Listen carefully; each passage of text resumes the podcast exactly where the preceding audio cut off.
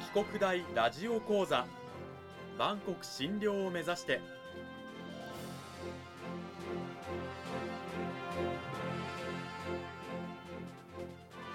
番組タイトルにある「万国診療」とは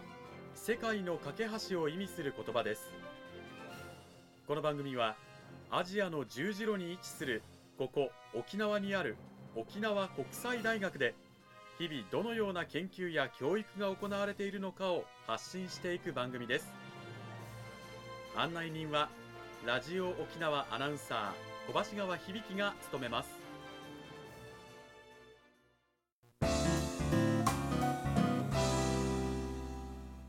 沖国大ラジオ講座今週は先週に引き続き沖縄国際大学総合文化学部日本文化学科の金本聡先生を迎えてお送りします。金本先生今週もよろしくお願いします。よろしくお願いいたします。講義タイトルは語学中国語と日本語の学びを通して得るものということで今週の内容に入っていく前にまずは先週のおさらいをしていきたいんですがまずあの日本語の中で我々が普段使っている漢字というものは中国から輸入をしてきた文字である、はい、で中国語は漢字の中に意味と音両方を持つ、まあ、不思議な、えー、言葉であるということですよね。さらに、えー、音読みが一つの漢字にいくつもあったりします。例えば明るいっていう字だと妙、明、民なんていう音読みが3つあったりしますが、これはその明るいという漢字を中国のその時代時代で読み方が変わっていて、それを日本人が輸入したために、全部輸入したために読み方が複数あるんだよという話もありましたね。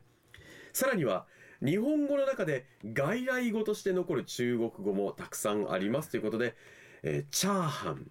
ウーロン茶、シェンロンとか、麻婆豆腐、これは漢字を当てているけれども日本語の漢字の読みではなく中国語の読みで残っていますねっていう話をしていわゆる外来語なんですよと。はい、はい、でそんな中国語なんですが実は中国のまあ本土ではですね、えー、まあ漢字だけではなくて最近は若い世代の間ではアルファベットを使ったそうですね。言葉の表現なんかも増えてきているというお話をさせていただきました。さあ金本先生それらを踏まえた上で今週はどういったお話を聞かせていただけるんでしょうか、まあ、中国語の専門家ですっていうことになってますので中国の学習する方々へのアドバイスみたいなものですけどもできればと思ってますが、はい、中国語の学習のまあコツみたいなものを今週教えていただけるということですね。はい。はい、ちょっとその前にあの中国語って皆さん言ってますけども、まあ中国語はたくさんあの方言を持っててそれぞれの言葉があるんですが、はいはい、この方言同士が通じないぐらい極端に変わりまして、まあ、沖縄の方々このこと言ったら僕もよく分かってますが宮古の方言と周囲方言がなかなか通じないと。確かにあの宮古方言のネイティブの方と話をすると、まあ、沖縄本島の方全く分からなかったりっていうこと結構あったりしますよね。極端もっと外国語ぐらいに相当変わるんですけども中国語の場合は。ただ中国語のスタンダードというんですかみんなが使う我々が言う共通語とか呼ばれているのの呼び方がですね、はい、地域地域っていうか国によって捉え方が違ってまして、うんうん、今あの我々が学校で習う大学で習うのはあの普通はと言われてるプートン語ーと呼びますけども。大学沖国で習う沖国大で習う中国は普通は、はい、一つですねあの沖縄の方々琉球史がすごい大好きで首里城のこともあったもんですから、うん、文献を探すということを一生懸命言ってますけどもその文献を探す時に漢和っていうのがあるんですね。官民はいはい、産業の官民っていうの官っていう字と話で緩和、まあ、これはあの共通語の意味なんです書面語でのことなんですが、うん、書き言葉で書かれたもので資料としてみんな読んでいくんですけどその漢語にも4種類ぐらいありまして地域地域によってあの時代時代によってどの地域が首都になったかっていうのがありましてそれに合わせたのが漢和ですので、うん、一つで漢和っていうからっていうので全てが一つの中国語っていうわけではないということだけは心に留めておいてほしいということです。中国語は本当に幅広いということなんですが、そんな中国語を学習する上でのコツというものを早速教えていただきたいんですけれども。はい、えっ、ー、と、大学では、あの、まず最初に音声からやるんですが、音ですね。はい、中国は4声ありまして、あ、あ、あ、あっていう形の4つの音になりますが、この音に関してはですね、皆さんの若い人たちは大丈夫です。うん、歌を歌うような感じで、歌っていただくあの発音していけば、うん大体うまくいくと思います。若い世代もカラオケとか歌うのが好きな方が多くて耳がいい人が結構あるから大丈夫それと度胸が出てきたっていうことで人前で発話することに対する、なるほど、はい。うん、中国語とでも日本語ってほら英語を習う時もそうでしたけど語順が違ったりとかいろいろあるじゃないですか、はい。中国語はどうなんでしょうか？えっと、昔の中国語はあのか漢文時代のものは日本語と同じで主語目的語動詞 SOV と呼ばれてたものですけども順番的にははい。はい、現代中国語はこの英語と同じで SVO ですね。主語動詞目的語っていう順序でいきます。ただあの英語と違うのは時間を表したり場所を表したりする副詞節っていうんですけどそれが、えー、と動詞の前に置かれるということです、うん。英語の場合は後ろに行くんですね、はいはいはい。Yesterday とかいうのは後ろに持ってきますよね。うんうんうん。でそうではなくて前の方に持っていくっていうのが一つです。これは実は中国語は語順が大切な言語だと言われてます。語順を勝手に変えることができません。語順を勝手に変えちゃうとどうなっちゃうんでしょうか？意味が は違ってきますね。あ極端な話はまあ一番有名なのは、えー I love you ですか？これでいきますか？I love you ひっくり返すと You love I me に変わりますよね。はいはいはい中国語の場合その単語も変わりません。そのままです。You love I になるわけですね。You love I はい。ほうほうほうあなたは私を愛する愛してるってみんな考えますよね。日本語の場合どうなるかというと、私はあなたを愛していますですね。これ入れ替えますね。ん。あなたを私は愛してますでも通じますね。はいはい。あなたを愛してます、私は。でも通じる日本語では問題ないですよね。語順入れ替えても意味は変わらないんですね。でも中国語だと語順を変えちゃうと意味がガラッと。変わるですね。英語の場合はこれ語順を入れ替えた時に位置によって愛が me に変わるので、語順が入れ替わったっていうのを教え教えてくれるんですけども、中国語はそれがないです。へえその中国語のこの語順に関する法則をいろいろと教えていただきたいんですけれども先ほど英語と同じように SVO っていう話をされてましたよね。うん、やはりこうなんていうんですか順番を絶対に間違えちゃいけませんよということにはい。なるわけですね。そこに注目すると一つ大きなものが出てくるんですけど英語なんかあの中学生なんかよく英語勉強した時に動詞の変化を一生懸命覚えましたよね。はいはいは過い去形と。過去分詞とかはいありましたね。あれ面倒くさいなと思ってるんですけど日本語を学ぶ留学生にしてみれば五段活用とか上一段上二段下一段下二段とか変則活用とかいろいろあるので日本語の方が難しいだろうって言ってましたけどありますね連用形終止形とかはい体言止めとかいろいろありますもんね。ところが中国はそれが一切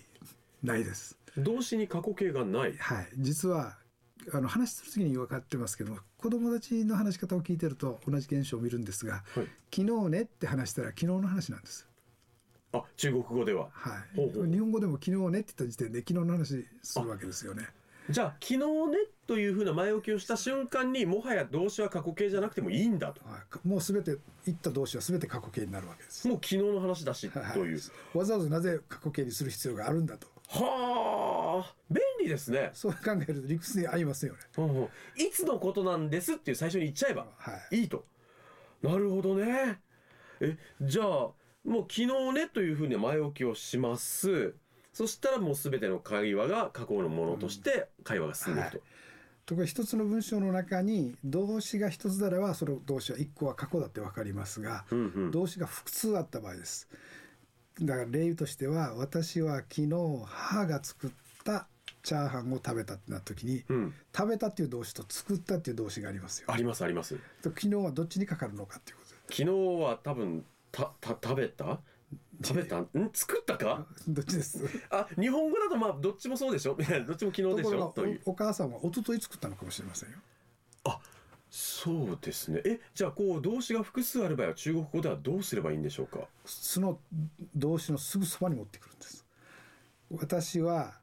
母がつ昨日作ったチャーハンを食べたっていうの食べたのはさっきなんです。うんうん。作られたのは昨日です、であるいは私は母が作ったチャーハンを昨日食べたっていうんだったらチャーハンが作った時間はどうでもいいんですね、うん。食べたっていうのが昨日だっていうことですから自動的に作られたのは昨日より後ろじゃないといけないっていうのが分かりますから。時を表す言語のすぐ後ろに動詞をつけることによって、はい。その動詞がいつ行われたのかを明確にすると、はい。なるほど。で順番変えちゃうと例えば中国語ではあのチャーハンが私を食べたみたいな文章になっちゃったりする可能性が。高いですね、はい。これは気をつけなきゃいけないですね。こういう法則性を学んでいけばそれをしっかりと頭で理解していれば、はい、中国語の文章を作ることというのはそれほど難しくはないと、はい、そうですね。この規則性をある程度持っていると中国人も分かりやすい流れになっていくので、うんうん、おかしな文章で意味を察するよりはこの流れでいくと自然な中国語に大変近くなりますから、まあ、いちいちネイティブチェックをしないでも済むということですね。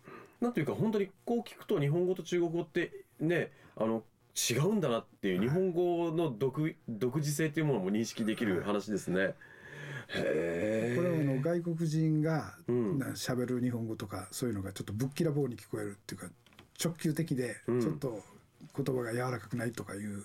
のの原因ですね。はっきり動作から先にいっちゃうもんですから。彼らは彼らのこう言葉の法則で喋っているから彼らの日本語は我々が聞くとん？って思ったりすることがあると、はい、そんな形になります。へえそうやって中国語を我々は学んでいきながらまあ、あの日本語の独自性を理解しつつ中国語の面白さもみんな理解していきましょう。楽しんでいきましょうと。そうですね。ですね。あのぜひね、まあ、日本なんか特に沖縄はねアジアに関してすごくたくさん目を向けていますからこれからどんどんも中国語の、まあ、重要性というものは増してくるとい。う時代の中で、はい、ぜひ中国語を学んでみてはいかがでしょうか？お待ちしております。今週は2週にわたって沖縄国際大学総合文化学部日本文化学科から金本聡先生にお話を伺いました。金本先生どうもありがとうございました。どうもありがとうございますさて金本先生、まあ、中国語に関する話をしていただいたんですけれども沖国大には中国への留学制度とかってあったりするんでしょうか、はい、えっと、発行あの海外姉妹校がありまして、えー、そこへの交換留学があります、うん、これは1年間にまたがっていきまして向こう側で単位を取ってあの卒業単位に換算できるので、うん、まあ、あの単位取る単位数にもよりますけども時間のロスがなくて4年以内で卒業できたりまあ伸びても半年ぐらいで済むような形ですけども、うん、交換留学制度っていうのがあります。